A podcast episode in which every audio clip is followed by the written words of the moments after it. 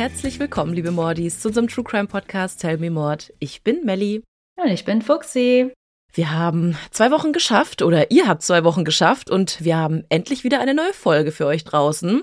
Heute wieder mit Fuxi, mit dem Buchstaben G. Und sie hat ja schon angeteased, dass es ein Überthema sein wird, wo wir uns beide gewundert haben, warum wir es nicht schon längst behandelt haben. Also ich glaube, es steht bei uns beiden ganz oben auf der Liste und keine Ahnung, was hat uns daran gehindert? Habe ich mich auch gefragt. Wir haben das nämlich im Trailer als Beispiel genannt. Ja!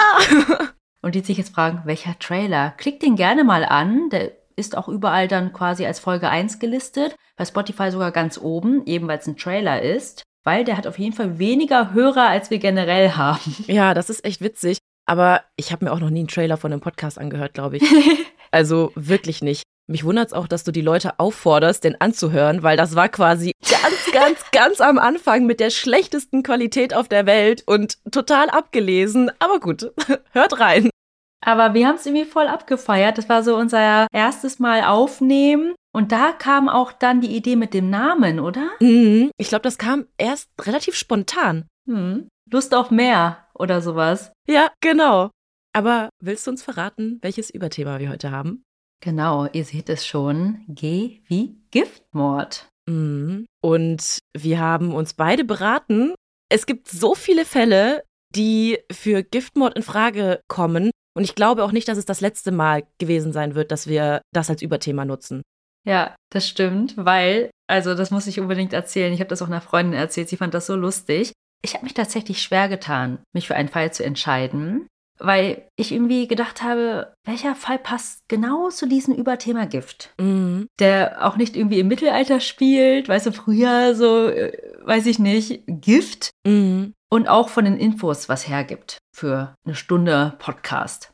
Weil, genau, was ist so lustig? Nicht das, sondern ich habe, glaube ich, so eine Kindervorstellung von Gift. Ja, so ein bisschen wie in den Disney-Filmen und dann ist die böse Stiefmutter da und die hat dann so ein kleines Fläschchen von Mhm. Gift und flößt sie dann irgendeiner Prinzessin ein. Ich glaube, das ist auch so die erste Assoziation, die ich auch habe, wenn ich an Gift oder Giftmorde denke. Ja, genau. Und deswegen habe ich irgendwie nichts Richtiges gefunden, weil heutzutage, ja, kommt sowas nicht mehr vor, Denkt man. denkt man, genau. Bis ich dann einfach bei JetGPT mal eingegeben habe, was bedeutet es, jemanden zu vergiften? Mhm. Und dann kam natürlich auch, ja, jemandem giftige Substanzen einflößen, Chemikalien, Medikamente, Lebensmittel. Ja, dann hat sich für mich eine ganz andere Welt eröffnet. Du denkst an so einen Chemiker, der erstmal was zusammenmixt und dann in so einem kleinen Fläschchen mit sich rumträgt und irgendwo, ich meine, gibt es mit Sicherheit auch, aber ah, sind wahrscheinlich die wenigeren Fälle. Und es muss grün sein. Ja. und leuchten. Ja, genau. Nee, also, ich habe mich für einen Fall entschieden. Der ist doch gar nicht allzu lange her. Spielt sogar in Deutschland. Das ist ja gar nicht so mein Bereich. Mhm. Und nach tiefgehender Recherche habe ich sogar gemerkt, es ist ein potenzieller True Crime Fall in einem True Crime Fall. Mhm, schon wieder. Mhm. Ich muss auch an deinen denken. Was war das nochmal mit dem Bruder von irgendjemandem? Ja, das war bei Yosemite, glaube ich. Das war mit der Hütte und den Frauen und dem Hausmeister. Ja, ja, genau. Und dass der Bruder ja entführt worden ist als Kind und quasi von einem Pädophilen festgehalten wurde über acht Jahre. Stimmt, das hatten wir da. Und wir hatten es ja erst vor zwei Wochen bei unserem Gypsy-Fall. Es war ja auch ein Fall im Fall, würde ich mal behaupten. Stimmt, ja. Je nachdem, wie man das interpretiert. Mhm. Ihr habt fleißig mit uns mitdiskutiert und wir waren super begeistert von euren Meinungen zu dem Fall. Und ja, Ihr könnt daraus schließen, dass Melly sich das durchgelesen hat Ja. und ich nicht. sie hatte letztens ein bisschen mehr Zeit. Sie hatte ein bisschen freie Zeit gehabt von der Arbeit. Ich äh, werde das nachholen. Eventuell. Oder bitte schickt mir eine Zusammenfassung. also, ich würde gerne vielleicht der Vollständigkeit halber dann auch damit starten, was es überhaupt bedeutet, jemanden zu vergiften und wie ist das im Gesetz festgeschrieben? Wie wird das bestraft? Vergiften ist die absichtliche Verabreichung von giftigen Substanzen oder Chemikalien, die die körperliche Gesundheit einer Person schädigen oder sogar tödlich sein können. Diese Handlungen werden nach dem deutschen Strafrecht bestraft, je nach dessen Folgen. mhm. Und es steht tatsächlich in einem Paragraphen im Strafgesetzbuch explizit drin, nämlich ist das Paragraph 224 gefährliche Körperverletzung. Hier steht nämlich, wer die Körperverletzung durch Beibringung von Gift oder anderen gesundheitsschädlichen Stoffen, und dann kommen andere Punkte, begeht, wird mit Freiheitsstrafe von sechs Monaten bis zu zehn Jahren, in minderschweren Fällen mit Freiheitsstrafe von drei Monaten bis zu fünf Jahren bestraft. Da steht wirklich explizit drin, durch Beibringung von Gift. Mhm. dann gibt es natürlich noch andere Arten, dann jemanden Körperverletzung zuzufügen. Wie ich schon gesagt habe, es kommt auf die Folgen an. Wenn es eine Todesfolge hat, dann gibt es noch Körperverletzung mit Todesfolge, Mord oder Totschlag. Und wie wir True Crime Junkies ja schon wissen, liegt der Unterschied zwischen Mord und Totschlag ja auch in der Absicht.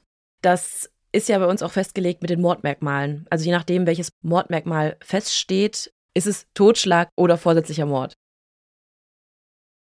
Vorab ein kleiner Disclaimer für euch. Ich habe in diesem Fall, der in Deutschland spielt und ja noch gar nicht so lange her ist, die Namen der Beteiligten geändert. Dieser Fall wurde zwar öffentlich verhandelt und es gibt zahlreiche Artikel und Interviews im Internet. Und es gibt auch eine Doku und einen Podcast vom Mitteldeutschen Rundfunk, aus denen ich auch die meisten Informationen habe. In diesen werden auch die vollständigen Namen benutzt und die Personen kommen auch darin vor und äußern sich selbst. Trotzdem habe ich mich dazu entschieden, die Namen in dieser Episode zu ändern, weil alle Beteiligten, bis auf das Opfer, Spoiler, noch am Leben sind und ich möchte ihre Privatsphäre wahren. Es sollte nicht an uns liegen, wie weit sich sowas verbreitet. Mhm. Also wenn ihr wirklich super interessiert daran seid, werdet ihr es rausfinden. Aber ich habe ja nur die Namen geändert. Die Story ist ja dieselbe. Mhm. So, genug zu Definitionen und Paragraphen und Disclaimern. Steigen wir wie immer direkt in den Fall ein. Am 15. Juni 2020 betritt Sabine Kaiser die Staatsanwaltschaft in Chemnitz. Dort sagt sie einer dort Angestellten, dass sie dringend einen Staatsanwalt sprechen möchte. Sie nennt nicht ihren Namen, sondern sagt lediglich, dass es sich um ein schweres Delikt handeln würde. Aus ihrer Ausbildung in der Justiz weiß sie, dass sie hiermit nicht zur Polizei gehen muss, sondern mit ihrem Anliegen hier genau richtig ist. Ein älterer Oberstaatsanwalt, der zu diesem Zeitpunkt kurz vor seiner Pensionierung ist, erklärt sich dazu bereit, sich kurzfristig die Zeit zu nehmen und sich anzuhören, welches Anliegen diese Frau hat. In seinem Büro stellt sie sich immer noch nicht vor, ist sehr aufgeregt, den Tränen nahe und sie beginnt zu erzählen. Sie ist davon überzeugt, dass ihre eigene Mutter vor 17 Jahren ihren Vater getötet hat, indem sie ihn vergiftete. Sein Tod wurde damals jedoch als Suizid oder Unfall bewertet und nicht weiter untersucht. Der Oberstaatsanwalt hört aufmerksam zu, ist etwas misstrauisch bei dem, was er hört, aber er bleibt höflich. Dann zieht sie ihr Handy aus der Tasche und spielt ein Video ab. Auf diesen sah man nicht wirklich viel, ein verwackeltes Bild, aber man kann erkennen, dass es in einem Wohnraum aufgenommen wurde. Und man hört zwei Frauenstimmen. Er erkennt auch, dass sie eine der Frauen ist und sie fügt hinzu, dass die andere ihre Mutter sei. Mhm. Sie sagt, dass sie das Video heimlich aufgenommen hat. Sie hat die Videofunktion auf ihrem Handy gestartet und ist dann in ihre hintere Hosentasche gesteckt, mit der Kamera nach außen. Deswegen die Aufnahmen vom Wohnraum. Dann hätte sie ihre Mutter unter einem Vorwand in ein Gespräch verwickelt. Sie sagte zu ihr, sie bräuchte Rat, weil ihr Ex-Partner Drogen nehme und sie ja ein gemeinsames Kind zusammen haben. Die Mutter hat ihren Ex-Partner ohnehin nicht gemocht und gibt ihr Tipps, wie man ihn aus dem Weg schaffen könnte. Oh wow, okay, so explizit direkt. Sie plaudert freimütig, wie sie ihrem Mann damals, dem Vater ihrer Tochter, ein Schlafmittel ins Pfefferminzeis gemischt hat und ihm danach Cognac und Desinfektionsmittel zu trinken gegeben hat. Mm. Und dass er so letztendlich gestorben ist. Aber dann hatte die Tochter ja schon vorher einen Verdacht. Dazu kommen wir später noch, warum sie überhaupt dieses Gespräch angefangen hat ja. und ja auch bewusst diese Aufnahme gestartet hat. Ja, eben. Sie hatte die Zweifel vorher und brauchte aber den Beweis mhm. oder das Geständnis. Mhm. Der Inhalt des Gesprächs gibt nun dem Staatsanwalt Anlass dazu, alles doch ein bisschen ernster zu nehmen. Und nicht irgendwie, okay, da kommt eine aufgelöste Frau hier rein, möchte mit irgendjemandem sprechen. Kommt bestimmt auch häufiger vor, aber sie hat ja wirklich was Handfestes gehabt und auch abgespielt. Mhm. Ich glaube, auch wenn du sagst, dass das für sie die richtige Vorhergehensweise war, direkt zum Oberstaatsanwalt zu gehen, ist es nicht die übliche Vorgehensweise. Also normalerweise, wenn ein Delikt passiert, dann gehst du zur Polizei und die leiten das an die Staatsanwaltschaft weiter und die kümmern sich dann darum, dass dem Verdacht nachgegangen wird. So, aber dass du wirklich direkt dahin gehst, ist, glaube ich, nicht so üblich. Korrigiert uns, wenn wir da falsch liegen und es hm. doch eigentlich so Common Way ist. Genau, also ich habe ja schon eingangs gesagt, sie hat eine Ausbildung in der Justiz gemacht mhm. und wusste auch, dass sie da genau richtig ist. Sie sagt auch im Nachhinein, dass sie nicht zur Polizei gehen wollte, einfach weil sie befürchtet hat, dass sie dort nicht ernst genommen wird. Mhm. Deswegen ist sie direkt zur Staatsanwaltschaft. Mhm. Sie nennt ihm dann auch ihren Namen, Sabine Kaiser. Und dass sie nun ihre Mutter Elisabeth Kaiser für den Mord an ihrem Vater anzeigen möchte. Vorher möchte sie aber wissen, ob man dieses heimlich aufgezeichnete Video überhaupt als Beweismittel verwenden darf. Mhm. Und der Staatsanwalt schaut in der Datenbank nach und findet dann tatsächlich auch den Todesfall des Vaters aus dem Jahr 2003, vor 17 Jahren. Das Todesermittlungsverfahren stimmte erstmal grob mit den Schilderungen auf dem vorgespielten Video zusammen. Also, dass der Vater giftige Substanzen zu sich genommen hatte. Also das konnte man tatsächlich auch feststellen. Das war eigentlich klar, dass giftige Substanzen im Körper waren. Das war jetzt nicht so, man konnte nichts herausfinden, okay, es war irgendwie ein Unfall. Mhm. Also im toxikologischen Bericht steht, was im Körper festgestellt wurde. Dazu kommen wir später nochmal genauer. Mhm. Aber so ein Bericht erklärt ja nicht, wie Mhm. es in den Körper gekommen ist. Hätte er auch selber trinken können. Eben. Deswegen Unfall oder Suizid. Suizid, wenn er die Wirkstoffe und die Substanzen mit Absicht zu sich genommen hat, Mhm. um zu sterben. Oder er hat sich zu sich genommen und ist gestorben, ohne dass er sterben wollte. Also ein Mhm. Unfall. Mhm. Er fragt sie auch, ob sie sicher ist, dass sie ihre eigene Mutter anzeigen will. Als Verwandte hätte sie ja das Recht auf Zeugnisverweigerung. Mhm. Aber sie ist sich sicher und sagt, dass sie auch bereits mit einem Seelsorger darüber gesprochen habe und ihre Entscheidung nun feststeht. Zwischen der Aufnahme des Gesprächs und dem Besuch bei der Staatsanwaltschaft liegt eine Woche. Der Oberstaatsanwalt begleitet dann die 38-jährige Sabine Kaiser dann auch zur Kriminalpolizei, wo sie offiziell Anzeige gegen ihre Mutter Elisabeth Kaiser einreicht. Aber über welche Familie sprechen wir heute überhaupt? Es geht um die Familie Kaiser. Sie lebte in einem Einfamilienhaus in guter Waldrandlage in Chemnitz-Ebersdorf.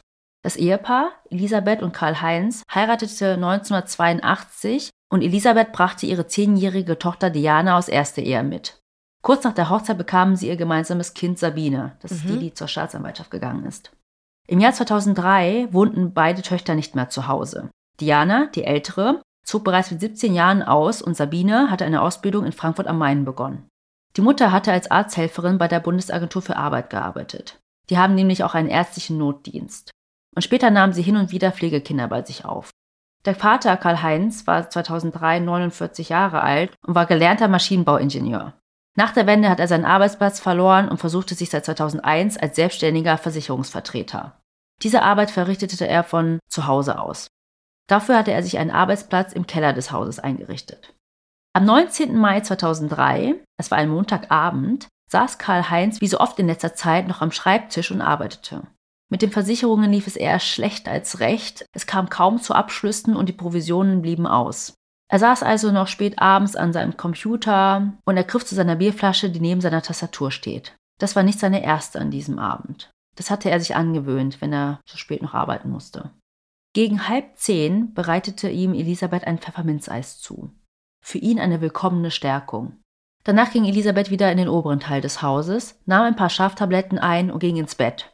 Sie war nämlich noch total erschöpft von ihrem Krankenhausaufenthalt, von dem sie erst am vorherigen Wochenende entlassen wurde. Sie hatte nämlich eine Krebsoperation. Nach etwa einer Viertelstunde wurde Karl-Heinz plötzlich ganz schläfrig und er bricht zusammen. Was da wohl in dem Pfefferminzeis war. Leckere Schokostückchen. Pfefferminzeis finde ich auch echt fies, muss ich sagen. Ich habe auch gedacht, ich hätte es nicht gegessen. Nee. Bäh, After Eight. Oh, ganz schlimm. Oder Eisbonbons. Ih. Eisbonbons finde ich gut. Aber Nee, pfui. Du bist ein anderer Mensch. Du bist nicht so, wie ich dachte. immerhin mag ich keinen Lakritz. Na, ich schon. okay. Am nächsten Morgen um 7 Uhr stand Elisabeth auf. Sie bemerkte, dass das Licht im Keller noch brannte und sie hörte Musik aus dem Radio.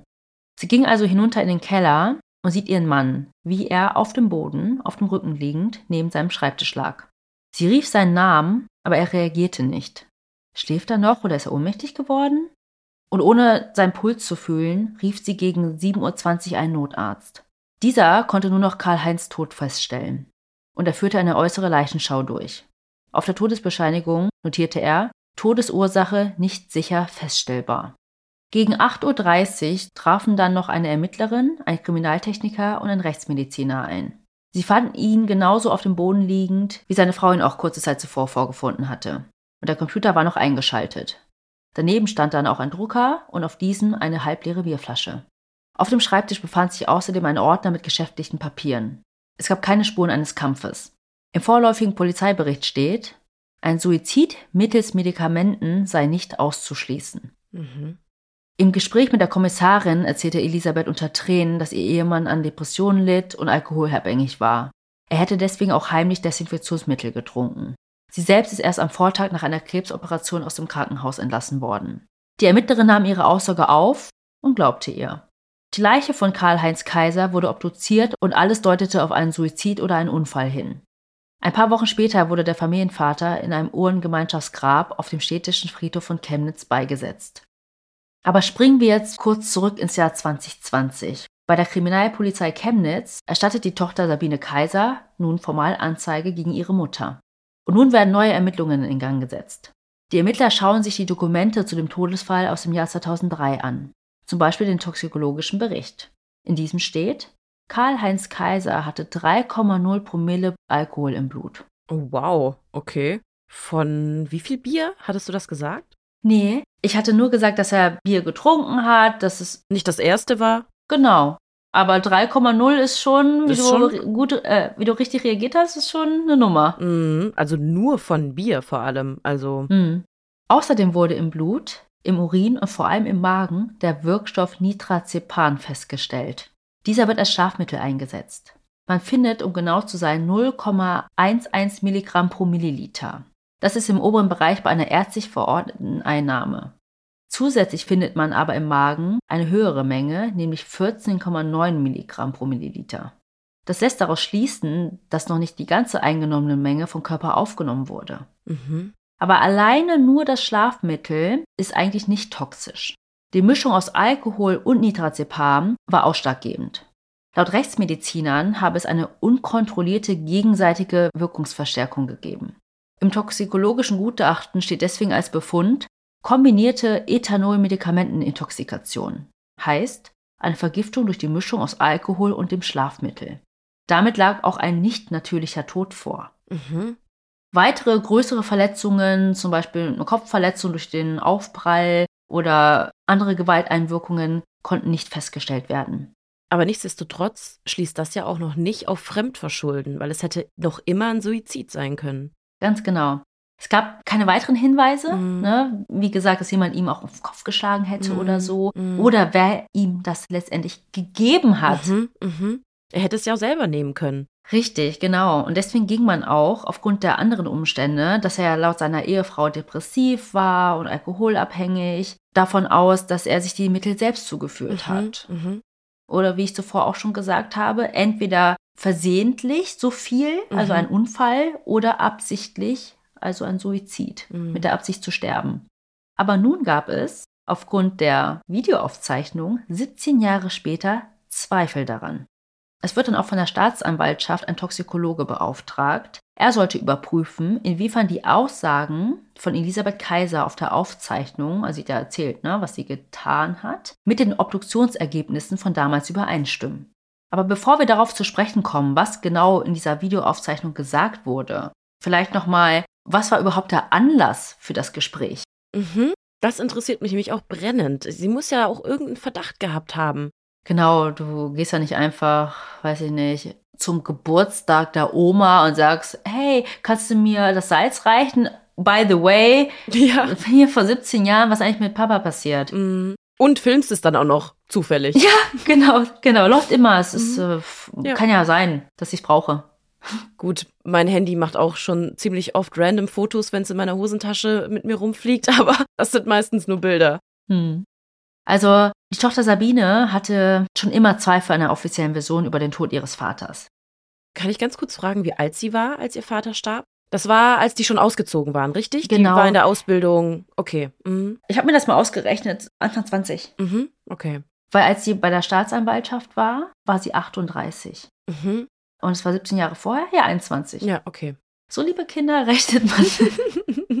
Natürlich kommt es auch dran, wann sie Geburtstag hat, das weiß ich nicht. ja, gut.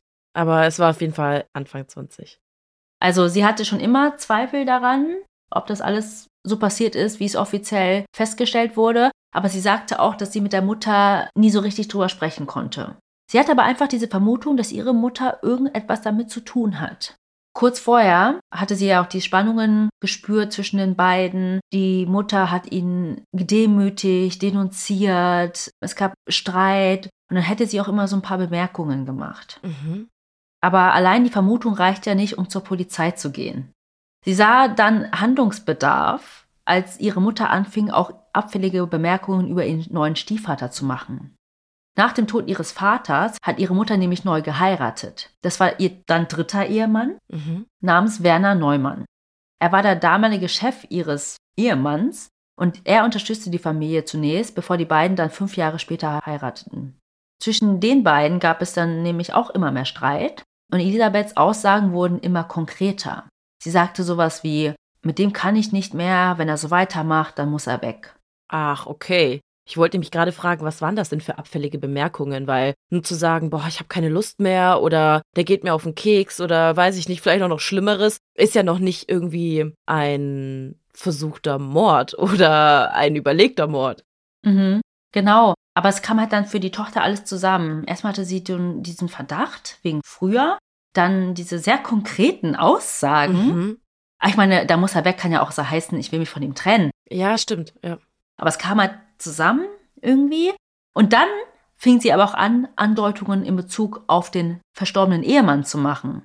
Sie hat sowas gesagt wie, der war auch immer so, der hat dir immer alles genommen, was ich ihm gegeben habe. Mhm. Also der war auch so. Und dann ist er ja dann auch gestorben. Also das war für mhm. die Tochter dann, hm, okay. Außerdem wusste sie über die Affinität ihrer Mutter für Medikamente und dass sie sich auch ab und zu selbst auf Blankorezepten Medikamente ausstellte.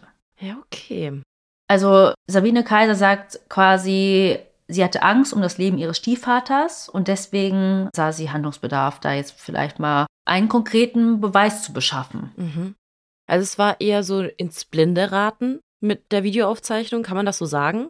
Sie wusste auf jeden Fall nicht, dass die Mutter jetzt einfach anfängt zu plaudern. Ja, ja, das äh, hätte sie ja nicht ahnen können. Sie hat ja einfach nur gesagt, ja, ihr jetziger Mann oder Ex-Mann, der nimmt Drogen und was kann ich machen? Ja, dann hätte sie auch einfach sagen können, halt keinen Kontakt mehr zu dem oder brich jeglichen Kontakt ab, so. Jugendabend. Genau. Geh da rechtlich gegen vor, hol dir das alleinige Sorgerecht, mhm. I don't know. Aber nicht hier, ich habe da ein paar Tricks. Finde ich aber auch krass, dass sie das einfach so erzählt hat. So 20 Jahre geschwiegen und plötzlich plaudert die das dann einfach so bei einem Kaffeeklatsch mhm. random heraus.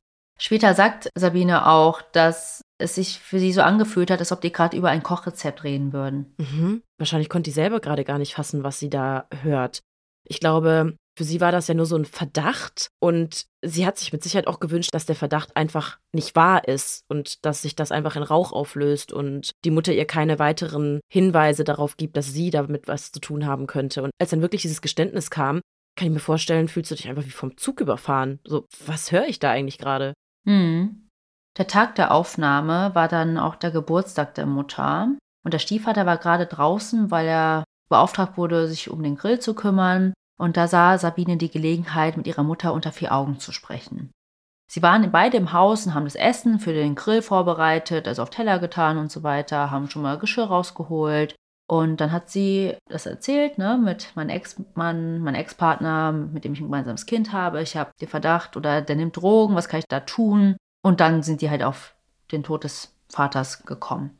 Und ich hatte ja schon beschrieben, dass das Handy in die hintere Hosentasche gesteckt wurde mit der Kamera nach außen. Mhm. Man sieht auf dem Video Dinge in einer Wohnung, Einrichtungsgegenstände, einen Schrank, Bücher, Topfpflanzen, einen Heizkörper, Treppengeländer, den Boden und einen Katzenkratzbaum. Also die bewegen sich auch durchs Haus, einfach mhm. bei der Unterhaltung. Und nachdem die Tochter das Gespräch eingeleitet hat, wie ich ja schon jetzt mehrmals erwähnt habe, kam sie dann auf den Tod des Vaters vor 17 Jahren. Und sie sprechen auch über verschiedene Medikamente, unter anderem Insulin und ein Schlafmittel namens Dormalon. Die Mutter erzählte frei, was wie wirkt und was man wie verabreichen muss, und sie schildert dann auch den ganzen, wie wir jetzt wissen, Tathergang. Was sie geplant hatte, was sie ihm gegeben hatte und dass sie ihm noch mehr geben musste, um wirklich sicher zu gehen, dass er tot ist. Man muss dazu sagen, das Video ist nicht öffentlich. Es wurde aber während des Prozesses öffentlich im Gerichtssaal abgespielt. Mhm. Das war auch teilweise auf Sächsisch. Und ich habe hier mal ein paar Zitate daraus, auch aus dem Podcast vom MDR, herausgeschrieben. Und die lese ich euch mal kurz vor. Dem habe ich ein Schlafmittel gegeben. Der ist dann zusammengebrochen. Das hat aber nicht gereicht. Ich habe dem alles gegeben in dem Eisbecher. Da konnte er nicht mehr aufstehen. Er ist am Schreibtisch zusammengebrochen und dann habe ich ihm mit der Trinkflasche, einer Tasse, eine ganze Flasche von seinem liebsten Cognac gegeben. Und das war's dann. Da hat er gar nichts mehr mitgekriegt. Der hat aber eben selber geschluckt. Das war mein Glück. Nicht. Und mein Glück war auch, dass sie ihn aufgemacht haben. Also damit meinte sie, dass er obduziert wurde. Mhm. Und dann habe ich ihm vom Desinfektionsmittel noch einen Schluck und dann habe ich der, die mich vernommen hat, meint die Kommissarin, gesagt, der trinkt auch manchmal Desinfektionsmittel. Es hat ungefähr 20 Minuten, eine halbe Stunde gedauert, da ist er auf dem Schreibtisch aufgeschlagen. Und dann ist er immer müder geworden. Da habe ich gesagt, warte, ich helfe dir. Und dann wollte er seinen Schnaps haben. Und dann habe ich ihm den natürlich gegeben. Ich habe mir dann gesagt, wenn die mich danach fragen, dann sagst du, dass ich Medikamente genommen habe, damit ich schlafen konnte. Das haben die mir auch geglaubt. Ich habe auch wirklich geschlafen und da konnte mir keiner etwas, weil da war ja obduziert. Wie kalt sich das anhört. Es war aber auch total emotionslos erzählt worden von ihr. Also es hört sich halt wirklich so an, als würde sie gerade hier ein Rezept und dann machst du da Mehl rein und dann habe ich das gemacht, dann habe ich da irgendwie noch alles reingemacht, was ich in der Küche gefunden habe und dann lässt du es einfach bei 30 Minuten backen. Also total trocken. Ja, aber dann auch diese wichtigen Hinweise. Ja, ja. Nicht vergessen, den Ofen vorzuheizen. Mhm. So, habe ich ja mitgedacht. Also manchmal trägt er Desinfektionsmittel. Mhm. Und um jetzt auch nochmal auf das Schlafmittel zu kommen, was Elisabeth Kaiser in der Aufzeichnung erwähnt hat, Dormalon. Dormalon ist ein Schlafmittel mit dem Wirkstoff Nitrazepam und das hat sie in Tropfenform in das Pfefferminzeis gegeben. Woher hatte sie das denn? Hat sie das zufällig von ihrem Krankenhausaufenthalt irgendwie bekommen? Ich glaube, sie hatte das einfach zu Hause. Also man kann es sich normal verschreiben lassen Okay. oder vielleicht hat sie sich das auch selber verschrieben. Das weiß ich gar nicht. Mhm. Und diese Tropfen enthielten damals Menthol, also Pfefferminzgeschmack. Ah. Und das schmeckt man dann natürlich nicht. Also, Genau, er konnte gar nicht schmecken, dass das Eis ungewöhnlich schmeckt. Also es war jetzt nicht so ein bitterer Geschmack, wie man es von Medikamenten oder Tabletten ja, sonst ja, kennt. ja. Nichts ahnt, aß er dann also das Pfefferminzeis, was sie ihm gegeben hat. Und nach etwa 20, 30 Minuten muss ihm dann schwummrig geworden sein. Und so vermutet man, lief es dann ab, dass Elisabeth dann herunterkam, aus einer Schnabeltasse oder aus einer Tasse oder so, eine Flasche Cognac und dann anschließend eine halbe Flasche Desinfektionsmittel verabreicht hat. Boah, krass. Dann ist er zusammengebrochen und ist wahrscheinlich gegen 22 Uhr gestorben. Daher auch die drei Promille, weil ich schon gedacht habe, also von ein paar Bier kriegst du keine drei Promille. Wird man auch von Desinfektionsmittel betrunken? Ja, da ist Alkohol drin. Ja. Sie meinte ja auch in der Aufzeichnung, sie musste ja sicher gehen, Mhm. dass es genug war. Dass es genug Alkohol ist in Kombination mit den Schlafmedikamenten. Genau, also sie hatte das Bier, dann die Schlafmittel und dass der Cognac dann ausgereicht hat. Mhm. Eine ganze Flasche. Mhm. Aber wenn er wirklich Alkoholiker war, dann war seine Toleranz natürlich auch höher. Ja, ja, klar, eben. Ja. Also es war niemand live dabei. Also man kann nicht genau sagen, was danach passiert ist. Also ist sie direkt hochgegangen oder hat sie dann noch was umgestellt? I don't know. Auf jeden Fall ne, ist sie dann am nächsten Tag Mhm. nach ihrer Erzählung aufgestanden, hat ihn dann dort unten vorgefunden, hat gedacht, hä, hat er die Nacht durchgemacht, da hat er hier geschlafen Mhm. und dann hat sie den Notarzt gerufen. Wie ausgeklügelt. Ich habe in einer Quelle sogar gelesen, dass sie erst den Hausarzt gerufen hat. Sie hat ja eine medizinische Ausbildung, sie hätte doch erstmal auch seinen Puls fühlen können und vielleicht Eben. den Rettungswagen rufen Ja, sollen. und erste Hilfemaßnahmen einleiten können. Ja. Die Ermittler sichteten nicht nur die Unterlagen von damals, also den toxikologischen Bericht und so weiter, sondern befragten auch das Umfeld. Sie wollten wissen, ob die Tochter Sabine wirklich glaubwürdig ist. Und sie befragen dann auch den Seelsorger, an den sich Sabine gewandt hatte.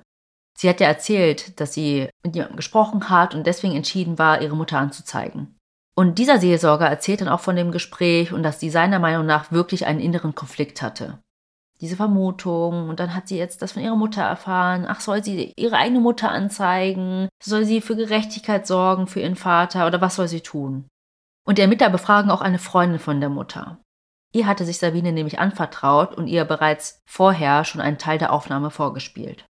Und sie befragen auch ehemalige Arbeitskollegen von Elisabeth und sie mussten vor allem vorsichtig sein, damit sie selbst nichts davon mitbekommt. Mhm. Weil Hätte auch sein können, dass eine der Kolleginnen sie anruft und sagt, hey, irgendwie wurde ich von der Polizei kontaktiert? Geht da irgendwas vor? Mhm. Genau, sie haben diese Arbeitskollegen befragt, um sich ein Charakterbild von ihr machen zu können. Und naja, wie soll ich sagen? Es war letztendlich ein nicht sehr schmeichelhaftes Bild von ihr. Sie sei immer auf ihren eigenen Vorteil bedacht und hatte wenig Skrupel, diese durchzusetzen. Sie sei sehr berechnend, wenn nicht sogar link. Es soll sogar bis zum Mobbing am Arbeitsplatz gekommen sein. Sie hätte in manchen Situationen andere Kollegen bewusst im schlechten Licht dastehen lassen. Die Aufzeichnung und die neuen Ermittlungsergebnisse reichten nun für einen dringenden Tatverdacht aus. Die Ermittler erhielten dann auch einen Durchsuchungsbeschluss für das Haus der Familie Kaiser in Chemnitz-Ebersdorf. Noch vor 7 Uhr morgens, am 30. Juni 2020, klingelte es an ihrer Haustür. Der aktuelle Ehemann, Werner Neumann, öffnete die Tür. Damit hatte er überhaupt nicht gerechnet. Einen kurzen Augenblick später kommt Elisabeth dazu. Beide schienen sehr überrascht zu sein. Sie hatten nämlich mit der Lieferung eines neuen Ehebetts gerechnet. Oh. Stattdessen standen ein Staatsanwalt, mehrere Kriminaltechniker und ein Toxikologe vor ihrer Tür. Das Ehepaar lässt sie auch rein, also sie verweigern nicht den Eintritt, und die Beamten durchsuchten das Haus nach Medikamenten und Dokumenten und Unterlagen, die mit dem Tod von Karl-Heinz Kaiser vor 17 Jahren in Zusammenhang stehen könnten. Also, dass sie die Cognacflasche, das Dormalon, also das Schlafmittel, oder die Flasche mit dem Desinfektionsmittel nicht mehr finden würden nach 17 Jahren, Ist war klar, denen ja. klar. Also das erhofften sie sich gar nicht, sondern sie suchten nach anderen Hinweisen. Mhm. Sie durchsuchten trotzdem die Medikamentenschublade, aber wurden nicht fündig. Aber sie machten einen anderen interessanten Fund. Nämlich fanden sie im Schlafzimmer ein Buch. Es war ein Arzneimittelverzeichnis, die sogenannte Rote Liste aus dem Jahr 1993. Also das bedeutet erstmal gar nichts. Mhm. Man kann das ja bei sich zu Hause haben, sich dafür interessieren. Sie war ja auch Arzthelferin. Mhm. Wahrscheinlich jeder mit einem medizinischen Hintergrund hatte sowas zu Hause. Mhm. Doch in diesem Buch gab es Markierungen und handschriftliche Anmerkungen. Mm, immer schlecht. Elisabeth interessierte sich scheinbar sehr für Medikamente, die zum Teil hochgiftig sind. Und im Band lag ein Beipackzettel des Medikaments Dormalon. Mhm.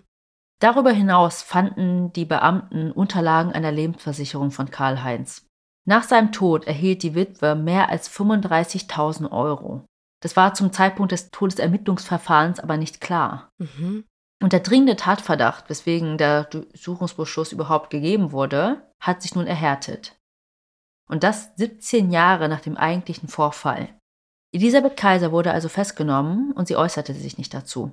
Und ihr Ehemann war immer noch total verwirrt, perplex und er hält sie auch heute noch für unschuldig.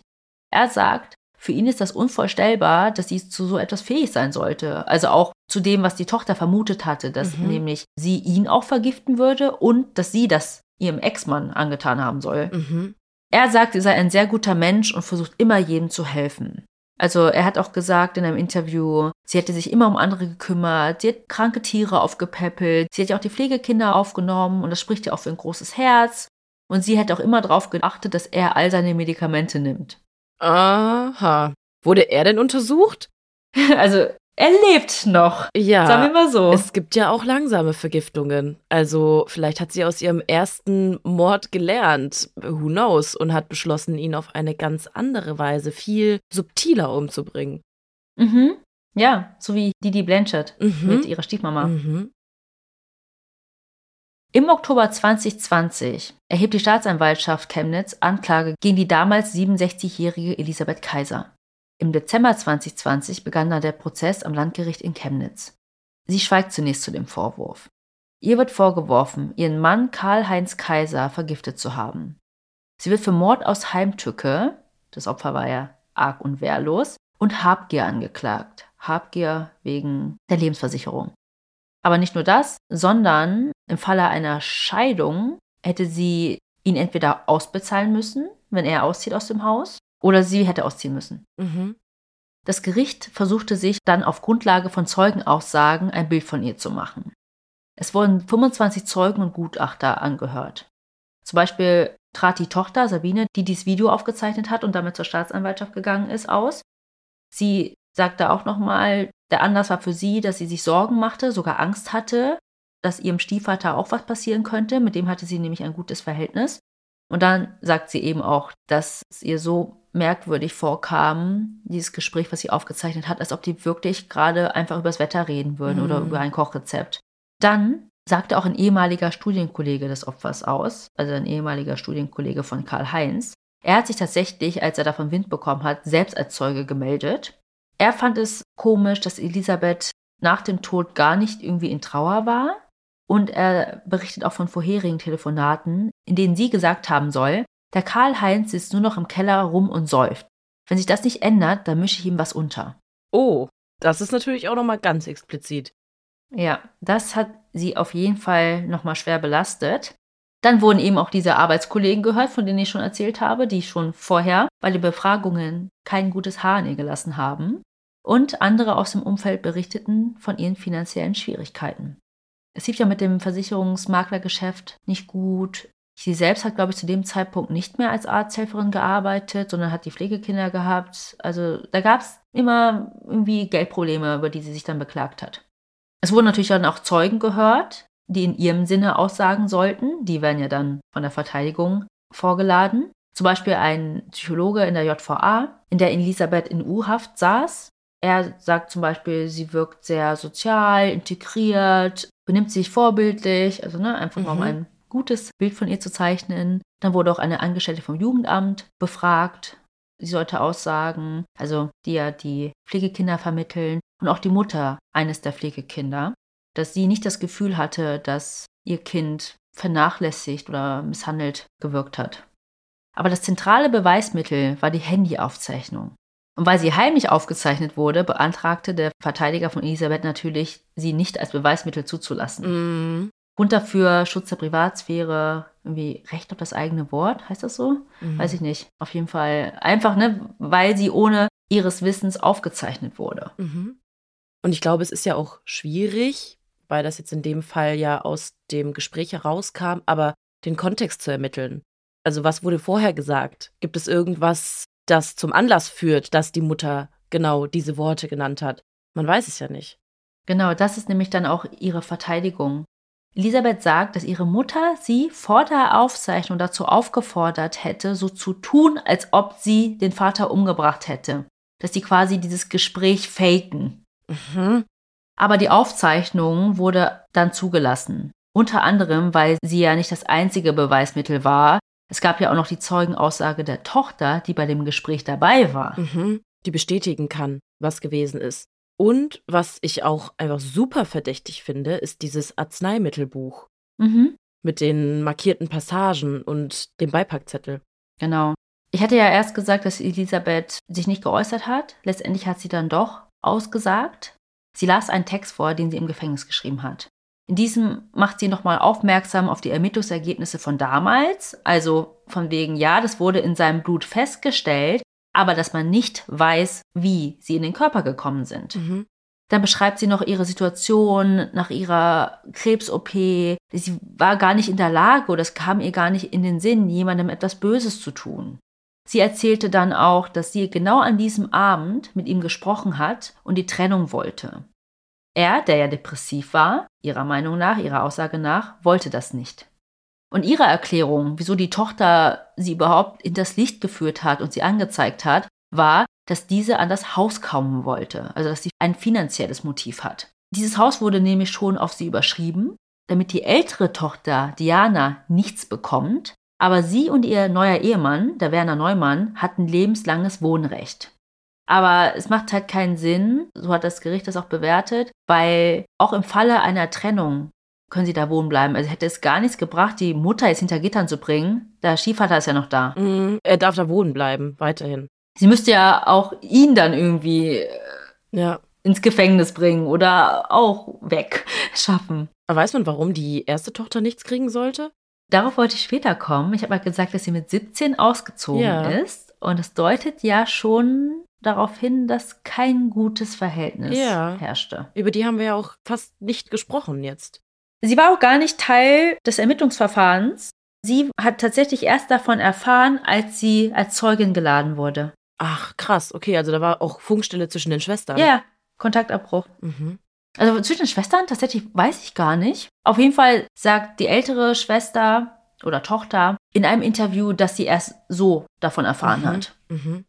Also das Gericht glaubte den Aussagen von Isabel Kaiser nicht, also dass das Gesagte in der Aufzeichnung gespielt sein soll. Mhm. Insgesamt wurde der Fall sieben Tage lang verhandelt und das Urteil fiel am 15. Februar 2021. Das Gericht hält sie für schuldig. Und Elisabeth Kaiser wurde zu einer lebenslangen Freiheitsstrafe wegen Mord aus Heimtücke verurteilt. Das Mordmotiv Habgier sahen sie hier nicht. Die Richterin sagte abschließend, Elisabeth sei eine intelligente und berechnende Frau, die immer auf den eigenen Vorteil bedacht ist und eine Meisterin der Manipulation. Ich habe das schon so oft gehört. Ne? Ja, total oft. Noch heute sitzt sie im Frauengefängnis in Chemnitz in Haft und beteuert bis heute ihre Unschuld. Alle ihre Anträge auf Berufung sind gescheitert. Im August 2021 hat der Bundesgerichtshof die Revision verworfen. Also es waren keine Verfahrensfehler feststellbar und die Zulassung des Videos als Beweismittel war rechtens. Sie hofft nun, dass der Fall neu aufgerollt wird. Doch die Hürden dafür sind, wie wir wissen, sehr hoch. Und es tut mir leid, dass ich das die ganze Zeit hinten anstellen wollte, nur ich wollte nicht, dass eben dieser potenzielle True Crime Fall diesen True Crime Fall crasht und auch ein bisschen das Verfahren, was ich beschreiben wollte. Mhm. Ja, also wie gesagt, die ältere Tochter, die Diana Kaiser, war ja die Tochter von Elisabeth aus erster Ehe. Mhm. Also war Karl Heinz, das Giftmordopfer, ihr Stiefvater. Mhm. Also es gab auch schon einen ersten Ehemann. Weiß man denn, was mit dem passiert ist? Nur mal so am Rande? Nein, weiß man nicht. Okay. Man. Muss auch an die Blauensteiner denken. Ja, Die hat das ja durchgezogen, total. komplett. Total, ja. Weil dann könnte man sagen, ich sehe ein Muster. Mhm. Aber dazu habe ich leider nichts gefunden, wurde auch nicht erwähnt. Mhm. Diana Kaiser arbeitete erst als Erzieherin und nun ist sie Psychologin. Sie sagt, als sie davon erfahren hat, dass ihre Mutter einen Mord begangen haben soll, hielt sie das für möglich. Sie sagt sogar, dass sie sich vorstellen kann, dass es nicht ihr einziger war. Hm. In einem Interview sagt sie sogar, dass sie nicht überrascht davon ist, eher überrascht darüber, dass es rausgekommen ist. Dass sie so fahrlässig war und es einfach erzählt hat. Genau. Und an dieser Stelle würde ich gerne eine Triggerwarnung aussprechen. Das steht auch schon in der Folgenbeschreibung, aber nicht, dass ihr jetzt weiterhört, denkt, ach, Giftmord, ne? Alles cool. Es geht jetzt um Kindesmisshandlung und Kindesmissbrauch. Also, wenn ihr da selber Erfahrung mitgemacht habt oder Leute kennt, die damit Erfahrung gemacht haben, könnt ihr gerne hier jetzt abschalten oder hört die nächsten Minuten mit einer Person eures Vertrauens. Die Kindheit von Diana Kaiser sei geprägt gewesen von Neid, Lügen, Gewalt und Manipulation. Sie sei immer wieder von ihrer Mutter gedemütigt worden. Diese hat auch immer wieder betont, dass Diana niemand ist, den sie gerne in ihrem Leben haben möchte. Sie hätte eigentlich von Anfang an ihr Leben versaut und als Strafe für unerwünschtes Verhalten hat sie von ihrer Mutter sogar verdorbenes Essen bekommen. Mm-mm. So viel zur verdorbenen Milch von vorhin. Genau. Ja, also zum Beispiel bekam sie verschimmeltes Brot mit in die Schule. Das hat sie dann auch erst gemerkt, wenn sie hier die Schnitten getauscht hat mit anderen. Oh nein. Und dann erzählt sie auch manchmal, also wenn sie, ich sag mal, Mist gebaut hat und dann gab es Abendessen, wusste sie schon, danach wird sie sich übergeben oder Bauchschmerzen haben. Sie wurde auch von ihr und ihrem Stiefvater geschlagen und misshandelt. Anfangs war es anders. Da hatte sie sich gut mit ihm verstanden. Sie war elf oder zwölf Jahre alt, als die beiden geheiratet haben. Und sie hatte sich tatsächlich gefreut, dass ihre Mutter jemand Nettes gefunden hat. Mhm. Und etwa im gleichen Alter hat ihre Mutter sie gezwungen, ihrem Stiefvater ein Getränk zu servieren, dem sie etwas untergemischt hatte. Sie schildert, dass es relativ schnell ging, dass er daraufhin die Augen verdreht hat, nach hinten weggekippt ist und geröchelt hat. Hm. In ihrer Erinnerung hatte er sogar Schaum vorm Mund. Und sie geriet dann in Panik, lief in die Küche und fragte ihre Mutter, was sie ihm gegeben hat. Daraufhin hat sie sie einfach nur angeschaut, mit den Achseln gezuckt und gesagt, naja, was hast du ihm denn gegeben? Wie bösartig. Die Mutter drohte auch häufig, ihre Haustiere zu vergiften. Und ihr Meerschweinchen ist dann auch kurze Zeit später gestorben. Oh Gott. Oh, ich kann nicht mehr. Mich wundert es auch total, dass sie im Prozess nicht gehört wurde, weil ich finde Doch, doch, doch. Ach, wurde sie? Sie hat okay. das auch ausgesagt. Ich wollte es nur nicht so crashen. Ja, okay. Es war sogar so, dass nach der Aussage der älteren Tochter sie dann ihren Text dann vorgelesen hat, also sie sich dann doch umentschieden hat, doch auszusagen. Okay. Und auch, sie hat auch gesagt, das sind alles Lügen, das stimmt Ja. alles nicht.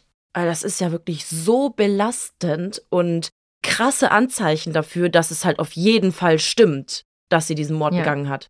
Ja, ich hätte es vielleicht erwähnen sollen. Ich habe es erst da drin gehabt, aber ich habe richtig gemerkt, wie das dann so alles so durcheinander, geworfen hat. Mhm. Also, hier ist euer True Crime Fall im True Crime Fall, euer, euer Extra, euer Bonuszugang hier. Ja, und jetzt nochmal, Leute, Triggerwarnung. Das andere, ne, wie Melly reagiert hat, ist auch sehr schlimm, ja. Kindesmisshandlung, aber nun geht es um Missbrauch. Diana Kaiser berichtet auch von Missbrauch durch ihren leiblichen Vater, Stiefvater und anderen Männern. Und das alles soll von ihrer Mutter initiiert worden sein. Das ist aber heute leider nicht mehr nachweisbar. Sie erzählt, ihre Mutter habe Männer eingeladen zum Missbrauch. Da sei sie gerade erst vier oder fünf Jahre alt gewesen. Ein zartes, eher schmächtiges Mädchen, sagt sie. mir ist dann irgendwann das Licht aufgegangen, dass immer, wenn da jemand zu Besuch gekommen ist, andere Männer, dann musste ich halt ins Bad. Demzufolge war Körperpflege also auch nichts Schönes. Baden, Duschen war für mich immer mit einem nachfolgenden schmerzvollen Erlebnis verbunden. Oh Gott. Sie habe sich geweigert, sich zu waschen, was dazu geführt habe, dass sie beleidigt, geschlagen und getreten worden sei. Sie sagt, wenn Männer zu Besuch gekommen sind, dann sollten sie ja ein sauberes kleines Beutestück haben. Und nach der Hochzeit mit ihrem Stiefvater, Anfang der 80er, sei es besonders schlimm geworden. Diana ist davon überzeugt, dass ihre Mutter ihren Mann, also den Karl-Heinz, zu ihr schickte, um sie sexuell zu missbrauchen. Er sei dann alkoholisiert gewesen, habe sich erst Mut antrinken müssen, glaubt sie. Mit zehn oder elf Jahren habe er sie zum ersten Mal vergewaltigt. Er soll zu ihr gesagt haben, die Mama hat ja gesagt, du weißt schon, wie das funktioniert, wie das läuft. Und was ich auch krass finde und mich wirklich fassungslos gemacht hat, also wirklich, wenn du denkst, es kann nicht schlimmer kommen, hier kommt jetzt noch was. In der Zeit der ersten Übergriffe durch fremde Männer habe sie herausgefunden, dass sie ein Mädchen ist. Ihre Mutter soll sie in dem Glauben gelassen haben, dass sie ein Junge sei. Mm -mm. Sie hat sie nie mit ihrem Mädchennamen, sondern immer mit Mike angesprochen. Mm Im Kindergarten hat sie deswegen oft Ärger bekommen, weil sie mit ihren Kumpels im Stehen gepinkelt hat. Nein. Sie war dann auch immer empört darüber, dass die Erzieherinnen und Erzieher sie nicht mit ihrem Jungennamen angesprochen haben.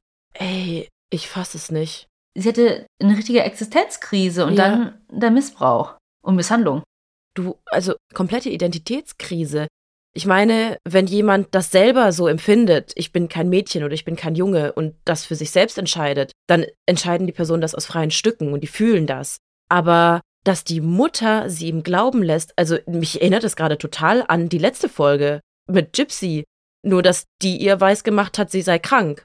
Aber es ist halt genau das gleiche. Du wirst eigentlich dein ganzes Leben lang oder deine ganze Kindheit lang gegaslightet. Ja, und mit 17 ist sie dann noch einfach von zu Hause abgehauen, Sie war verliebt, ist weggezogen, hat dann ihre Ausbildung als Erzieherin angefangen und ist heute Psychologin und hilft tatsächlich Missbrauchsopfern. Mhm. Aber die andere Tochter konnte nicht über solche Erfahrungen berichten. Also ihr ist sowas nie passiert. Ich habe dazu auf jeden Fall nichts gefunden. Ich glaube, wenn, dann hätten die das auch thematisiert. Mhm. Boah, krass. Also irgendwie hat sich dieser Fall immer weiter gesteigert zuerst dachte man ja wirklich nur, es geht irgendwie um, um diesen Giftmord und das war ja irgendwie auch schon alles weird genug, aber boah, das hat's gerade echt noch getoppt. Ich musste auch zweimal lesen, weil ich dachte, haben die alle zufällig den gleichen Namen? Das ist doch ein ganz anderer Fall, als den mhm. ich eigentlich recherchiert habe. Mhm. Boah, heftig. Da ist natürlich verständlich, dass sie abgehauen ist und einfach auch keinen Kontakt mehr wollte. Mhm. Und ich wollte vorhin noch einen Witz machen, weil du gesagt hast, ja, die Diana sollte das Haus nicht erben. Und wir haben uns witzigerweise vor ein paar Wochen auch ein Haus angeguckt zum Kaufen mit mehreren Parteien und fanden das total interessant, total spannend. Unten eine sehr große Wohnung mit Garten und mit der Möglichkeit, die anderen Wohnungen zu vermieten. Und als wir uns dann dieses Haus angeschaut haben, war dann der jetzige Besitzer und auch der jetzige Eigentümer und auch die Person, die ganz unten aktuell in der Wohnung wohnt. Und er meinte, nein, er möchte da wohnen bleiben, also er möchte das Haus gerne verkaufen, er möchte aber in der unteren Wohnung wohnen bleiben, weil mit seinen 80 Jahren möchte er nicht mehr umziehen. Hm. Und dann habe ich ihn gefragt, warum möchten Sie das denn dann verkaufen? Also im Grunde ist es ja, er hat auch Kinder, man hat gesehen, überall waren noch Fotos von seinen Kindern. Warum wollen Sie denn das abgeben und Miete bezahlen? Weil es ja im Grunde eine Verschlechterung. Und dann hat er auch gesagt, er war mit seiner zweiten Frau 40 Jahre verheiratet, die ebenfalls Kinder aus der ersten Ehe mitgebracht hat, die er dann auch adoptiert hat also er hat sie als seine eigenen Kinder anerkannt und auch erzogen und alles. Die waren aber dann schon in einem gewissen Alter, als er die adoptiert hatte. Und die haben sich jetzt nach diesen 40 Jahren scheiden lassen und nach der Scheidung hätten die sich wohl unterirdisch scheiße ihm gegenüber verhalten, sodass er jetzt einfach beschlossen hat, nö, ihr kriegt gar nichts. Ich verkaufe das Haus und ich verprasse alles, was ich habe. Ich gehe auf Kreuzfahrten, ich gehe auf Kaffeefahrten, ich zahle auch Miete. Ich will einfach nicht, dass die irgendwas kriegen oder wenn, dann so wenig wie möglich. Ja. Und deswegen dachte ich, okay, ja, vielleicht ist das da auch irgendwie so eine Sache gewesen. Die Diana hätte sich vielleicht scheiße verhalten und deswegen wollten sie einfach nichts vererben. Aber. Gut, dass du das nicht gemacht hast. Nein. Gut, jetzt sage ich es auch, aber jetzt mit einem anderen Hintergrundwissen. Also es ist krass, ja, krass. Das arme Mädchen, wirklich. Ja. Das war der Fall der Giftmörderin von Chemnitz. Also, wenn ihr euch dafür interessiert, es gibt Interviews dazu, auch eben von der Diana, die nicht Diana heißt, das sage ich euch jetzt auch nochmal. Mhm. Sie tritt auch in Talkshows auf, wo es eben darum geht, wie kann man verzeihen oder kann man das Mhm. vergessen oder ne, so in dem Kontext. Was ich hier in dem Fall auch wieder super spannend finde, ist, dass wir über Gift sprechen und gleichzeitig auch über eine Frauenmörderin. Mhm. Also es ist wieder eine Frau, genauso wie du vorhin erwähnt hast, wie bei der Blauensteiner. Es war auch eine Frau, die auch mit Gift gemordet hat und ihre Ehemänner umgebracht hat.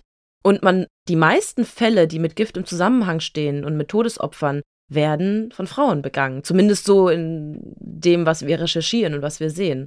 Genau. Erstmal ist der statistische Anteil von Frauen als Mörder schon mal geringer als Männer.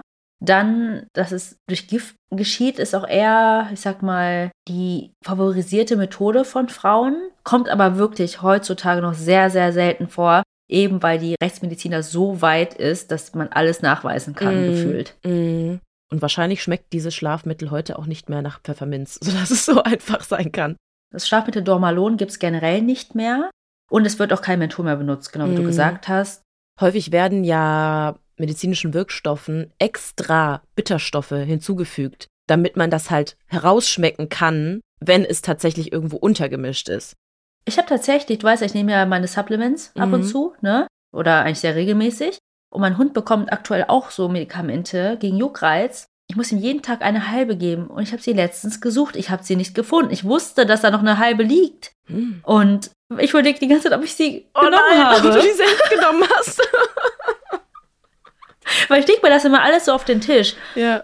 Zink, Magnesium, keine Ahnung. Mhm. Und ich habe die Hälfte des Hundemedikaments nicht gefunden. Aber vielleicht hat dein Hund auch, als du nicht zu Hause warst, heimlich die Tablette genommen, weil die schmecken ja ganz oft nach Leberwurst. Nee, nee, das war wirklich eine weiße. Deswegen sage ich ja, dass ich sie Ah, genommen okay. habe. nee, die andere, ich weiß nicht, wie du meinst, hier gegen Zeckenflöhe und so. Ja, aber es gibt, genau, Ja. gegen äh, so Oder dieses, Wurmkur. Ja, diese Ja. Wurmkur, die schmeckt äh, wohl auch nach Leberwurst. Ich habe es noch nicht probiert, aber soll wohl so sein. Ja, ich finde es auf jeden Fall sehr, sehr gut, dass du diesen Fall behandelt hast. Wir hatten ja auch noch über einen anderen Fall gesprochen. Den wollte ich dir nicht wegnehmen. Ja, wo es auch, aber auch um eine Frau ging. Also da in dem Fall ist es auch ein Gift mit einem speziellen Namen, das wir bei einem anderen Überthema, bei einem anderen Buchstaben gerne nutzen möchten. Deswegen jetzt nicht in diesem Fall. Aber es ist ein Gift und es ist auch wieder eine Frau, die mordet. Also ja, finde ich auf jeden Fall sehr, sehr spannend. Aber vielleicht, um da jetzt nochmal eine Ausnahme einzufügen, dieser Todesengel Mm. hier aus England, der Krankenpfleger, Das sind wiederum dann ganz oft Männer. Ich hatte ja auch, ähm, boah, jetzt müsste ich, ich habe letztens geschaut, wir haben 116 Folgen rausgebracht. Ich weiß nicht mehr, wie der, war das Cullen James? Äh, Ja, ja, ja. ja, ne? Da war auch ein Krankenpfleger und auch ein Mann. den meinte ich auch. ach so, ach so, ja, aber der war, glaube ich, in Amerika, war nicht in Oh, England. sorry. Ja. auch in Deutschland der Todesengel ist ja auch ein Mann gewesen. Ja, ja, ja, ja, genau, rauskam. genau. Ja. Ja. Sagt uns auf jeden Fall gerne, wenn ihr mehr solche Fälle hören möchtet, auch Fälle aus dem deutschsprachigen Raum. Tatsächlich wird es bei mir nächste Woche auch bei uns in der Gegend bleiben. Also könnt ihr gespannt sein. Das könnt ihr uns gerne bei Instagram schreiben, über eine Direct Message oder unter die Kommentare oder auch sehr gerne per Mail an tellmemorepodcast.gmail.com. Bewertet uns, wo ihr uns bewerten könnt. Wir haben gesehen, wir haben plötzlich super viele neue Follower auf unseren Podcast-Plattformen dazu gewonnen. Ich weiß nicht, woran es liegt. Wir freuen uns natürlich extrem darüber, weil nur so werdet ihr auch wirklich immer benachrichtigt, wenn eine neue Folge draußen ist und verpasst keine von unseren Episoden, auch wenn es mal ein Special gibt, was außerhalb der Reihenfolge rauskommt. Mhm. Genau, also gerne folgen, gerne bewerten. Da freuen wir uns extrem und so könnt ihr uns einfach auch unterstützen und hilft diesem Podcast. Aber wie ihr uns auch unterstützen könnt, das erwähnen wir jetzt gar nicht mehr so oft. Ich finde es aber jedes Mal cool, wenn ich drauf schaue. Ihr könnt uns ein Trinkgeld dalassen. Genau, das Ganze könnt ihr bei Kofi machen. Das ist so ein virtueller Coffeeshop. So ein bisschen Trinkgeld, als wären wir Straßenmusiker und ihr findet einfach gut, was wir machen. Lasst uns einfach einen kleinen Kaffee da oder worauf ihr uns sonst so einladen möchtet. Und wenn ihr dann schon dabei seid und uns schreibt und ganz fleißig in die Tasten haut, dann schickt uns auch sehr gerne eure Heldentaten, denn die bringen wir ja immer am Ende unserer Folgen, um uns einfach aus der, ja, trüben Stimmung rauszubringen. Und heute, also witzigerweise, ich wusste ja nicht, welchen Fall du erzählst, aber ganz passend zu deinem Fall habe ich heute eine Mama, die einer anderen Person das Leben rettet. Es gibt auch nette Mütter. Ja. die meisten Mütter sind nett, sagen wir es mal so. Aber uns hat die Nachricht bei Instagram von der lieben Jenny erreicht und sie schreibt: Hey ihr zwei, ich habe vielleicht eine kleine Heldentat für euch. Ganz kurz, Jenny, ich finde, das ist eine ziemlich große Heldentat, also gar nicht so klein, wie du das gerade sagst, aber überzeugt euch selbst davon. Ich saß mit meiner Mama und meinem Freund zusammen und wir haben ihr zugehört, als sie von ihrer Jugend erzählt hat. Sie war früher immer im Nachbarort, in der Disco im Kino. Also ich weiß gar nicht, sie schreibt zur Disco im Kino. Heißt die Disco Kino oder ist das Kino eine Disco? Keine Ahnung. Das Dorf lag circa zwei Kilometer von ihrem Wohnort zurück und es war bzw. ist noch eine dunkle Landwirtschaftsstraße. Links und rechts nur Feld und Wälder. Sie ist damals im Winter heimgelaufen und hat vor sich was auf der Straße liegen sehen. Sie meinte, es war schon ganz schön eingeschneit. Meine Mama konnte nicht definieren, was es ist und hatte Angst, weil von dem, was da auf dem Boden lag, auch komische Geräusche ausgingen. Sie hat sich dann nach kurzer Bedenkzeit doch dazu entschieden, dahin zu gehen und zu schauen, was es ist. Erst war ihr Gedanke, dass es ein eingeschneites Wildschwein sein könnte, weil es wohl auch so gegrunzt hat. Sie hat dann erkannt, dass es ein Mensch war. Der dachte, er könnte da einfach schlafen. Er hatte schon das ein oder andere Bier getrunken. Meine Mama und er waren zusammen in der Disco. Er ist nur eher losgegangen. Sie hat ihn irgendwann wach bekommen und ihn irgendwie heimgeschafft, was durch den Schnee und seinem Zustand wohl auch nicht so einfach war. Es stellte sich dann heraus, und das finde ich so krass, dass dieser Mann mein Schwiegervater war. Und hätte meine Mama ihn damals nicht gerettet, wäre er wahrscheinlich nicht mehr da. Und mein Freund wäre nie geboren worden. Wir sind nun fast sieben Jahre zusammen und ich finde die Geschichte schon faszinierend, auch weil es nach knapp 20 Jahren die Familien mit dieser Geschichte wieder an einen Tisch geschafft haben. 20 Jahre, hallo, ich sehe Parallelen. Ja, stimmt. Liebe Grüße aus dem schönen Erzgebirge. Ich liebe euren Podcast nach wie vor. Also, wie krass ist diese Story bitte? Allein erstmal, dass sie diesem Mann das Leben gerettet hat, weil es war Winter, es war kalt, er war eingeschneit, alkoholisiert, er hätte dort einfach erfrieren können. Und dann ist es auch noch ihr jetziger Schwiegervater. Also krass, oder? Ja, es gibt auch, auch diesen Fall aus Deutschland, wo der Mann nach der Diskothek erfroren ist im Schnee. Mhm. Bei Zeitverbrechen habe ich das, glaube ich, gehört. Mhm. Es gibt ganz oft solche Fälle. Ich habe letztens auch einen Fall gehört, das ist jetzt auch ein paar Jahre her, glaube ich, bei mir aus der Gegend, aus meiner Heimatgegend. Da ist auch ein Junge nach der Disco in den Fluss gefallen im Winter, weil er sich nicht mehr auf den Beinen halten konnte und ist dort dann auch erfroren. Und Hm. ja. Geht nie alleine nach Hause. Lasst euch begleiten oder fahrt mit einem Taxi. Es ist auf jeden Fall immer sicherer. Das Geld ist das echt wert. Ich überlege, jetzt eine Runde, kurze. Mhm. Ach, dann ist, sitzt das Geld ganz locker. Hm, Nee, ich glaube, ich gehe zu Fuß. Mhm. Mhm. Nee, aber ich meine, ihre Mama ist auch zu Fuß gegangen und hat so durch Glück, durch Zufall den Schwiegervater da liegen sehen. Oder Mhm. den jetzigen Schwiegervater. Möchten wir thematisieren, warum sie dachte, es wäre ein Wildschwein? Ja, äh, nicht manchmal anfangen zu schnarchen, könnte man mich wahrscheinlich auch für ein Wildschwein halten. Also Leute, schickt uns gerne solche Heldentaten zu. Wie ihr merkt, die Stimmung ist direkt viel lockerer geworden. Mhm. Und so möchten wir euch auch jedes Mal aus den Folgen entlassen. Ja, und ich finde es auch schön, wenn ihr Teil dieser Folgen seid, denn ihr hört uns so fleißig, ihr schickt uns so fleißig etwas zu, ihr schickt uns so fleißig Fallvorschläge und man erwähnt auch ganz oft gar nicht, von wem haben wir jetzt diesen Fall zugeschickt bekommen, weil es einfach so viel kommt. Und ja, bei sowas kriegt ihr immer einen kleinen Gruß von uns und ihr seid Teil von Tell Me Mord. Könnt aber auch immer gerne dazu schreiben, wenn ihr anonym bleiben möchtet. Ja, absolut. So, ich würde sagen, wir schließen die Folge ab. Und wir hören uns in zwei Wochen wieder mit dem Buchstaben H und Melly ist wieder dran. Bis dahin bleibt uns nur noch zu sagen, was wir immer sagen. Wir hoffen, ihr habt Lust auf mehr bekommen. Oder Moormord und bis zum nächsten Mal. Tschüss.